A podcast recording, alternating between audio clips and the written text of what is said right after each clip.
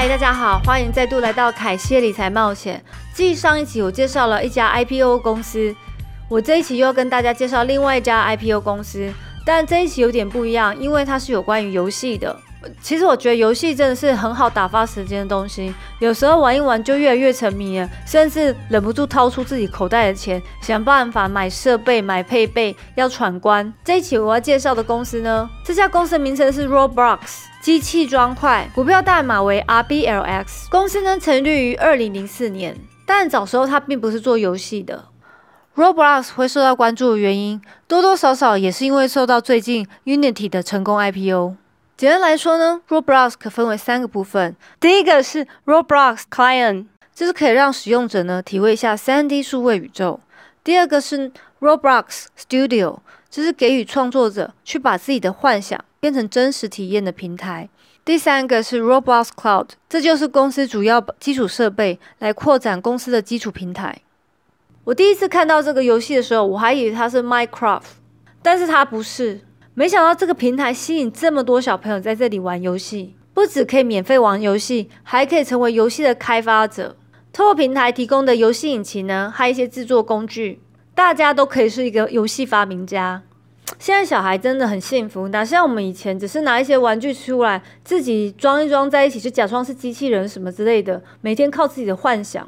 现在能透过虚拟网络，把自己幻想变成真实，而且还可以跟世界各地的朋友分享你的体验。公司本来锁定的年龄层是在九岁到二十五岁，可能可从一开始的游戏玩家呢，慢慢变成一个游戏开发者。现在很多游戏都是免费让人家玩，但是呢，在不知不觉当中，你可能越陷越深，花的钱就越来越多了，花到最后你自己都不敢去算，到底为这个游戏贡献了多少钱。其实我自己就玩 Mobile Legend，我也是个活生生的案例。真的不如去买一个电玩游戏机 PS4，再选一片游戏片来玩，可能都比这便宜多了。在机器砖块的游戏世界中，还有他们自己交易货币 Robux 币，可以去购买游戏物品。你可以用这个货币去购买你想要的装备或闯关的游戏，或者是游戏开发者他们拿到这个货币呢，他们也可以去在真实世界中换成。真实的现金，不过当中的汇率当然是由央行决定，而这里面的央行当然是这家公司。不要小看在这平台所赚的钱哦。据我了解，比较成功的玩家甚至一个月可以拿到十万美金以上。公司在二零一九年就给这些游戏的开发者七千万美金。我个人对那个 Roblox 的印象呢，其实我觉得它有点像 YouTube 和 Facebook 的结合。像 YouTube 呢，是它可以把你幻想部分变成真实的体验，然后上传上去给有兴趣的朋友。但这个又像脸书部分，就是它可以在这个平台和自己的朋友聊天，也可以认识不同的人，也难成为一个游戏为主的社群平台。对我来说，机器方块跟其他游戏者差别最大的地方是，它没有复杂的程式语言，你只需要去从它给你的工具当中拉出来呢，并且放到你想要放的地方，就像你自己组装你衣柜一样，钉子跟木板漆都在地上了，就只差你自己去把它拿起来组装起来。但是我觉得这个优势也有人觉得是缺点，因为这游戏设计的比较简单，似乎比较适合一些年龄层比较小的朋友。加上设计出来的游戏呢，除了一般可以用在手机。电脑、平板，它连 Xbox 上面也都可以玩。再来，接下来我就要跟大家看一下数据。财报当中可以看到呢，这年龄层大概都是十二岁以下的，十七岁以上的青年占了三十 percent。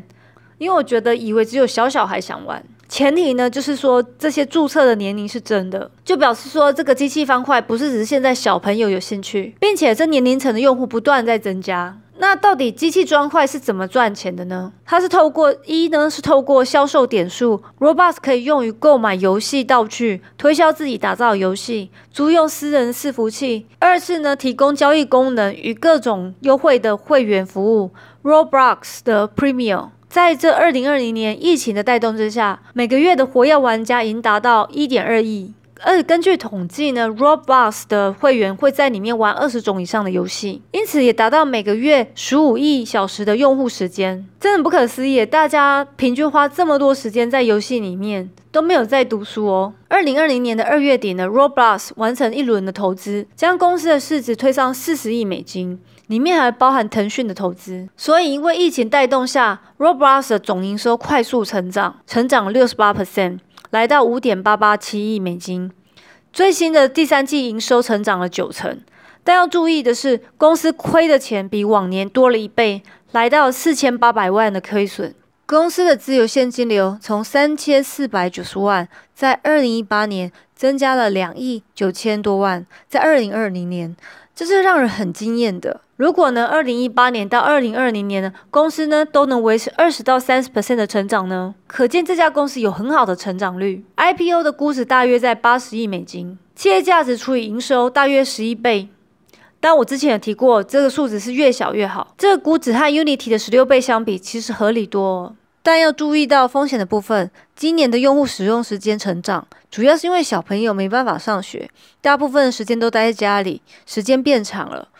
疫情过后呢，必须要观察使用者的时间是否会大量下滑。我个人其实很看好电玩产业，而且在电玩产业里面也是有它的蓝图存在。Roblox 看起来其实比较像 Unity，他们都是一样创造一个环境和提供一个软体，让其他人或其他公司呢可以创造游戏。这个行业的龙头其实叫 Epic Game，但是它并没有上市。个人呢，其实比较喜欢投资这些产业的龙头。在这游戏蓝图当中呢，比较喜欢会做开发游戏的公司，所以我个人会投资的是腾讯和暴雪。腾讯呢，其实它有投资 Epic Game，不过这也是我个人的看法，和大家分享。股票市场其实起伏很大，但是呢，起伏就是叫做风险吗？我觉得以长期投资人来讲，一档可以让你涨十倍的股票，这中间的短期起伏对我们重要吗？有一本书叫《One Hundred Beggars》，它里面有说到一些股票从一块钱变到一百块的。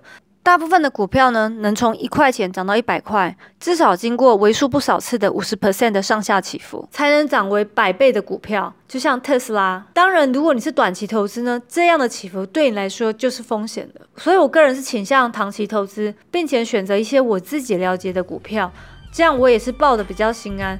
相信呢，在数年后我能看到我想要的成长。今天的视频就到这边结束，希望大家喜欢这一期的分享，还有请不要忘记订阅、点赞，谢谢大家，这样你们才不会错过最新的理财冒险。谢谢大家，拜拜。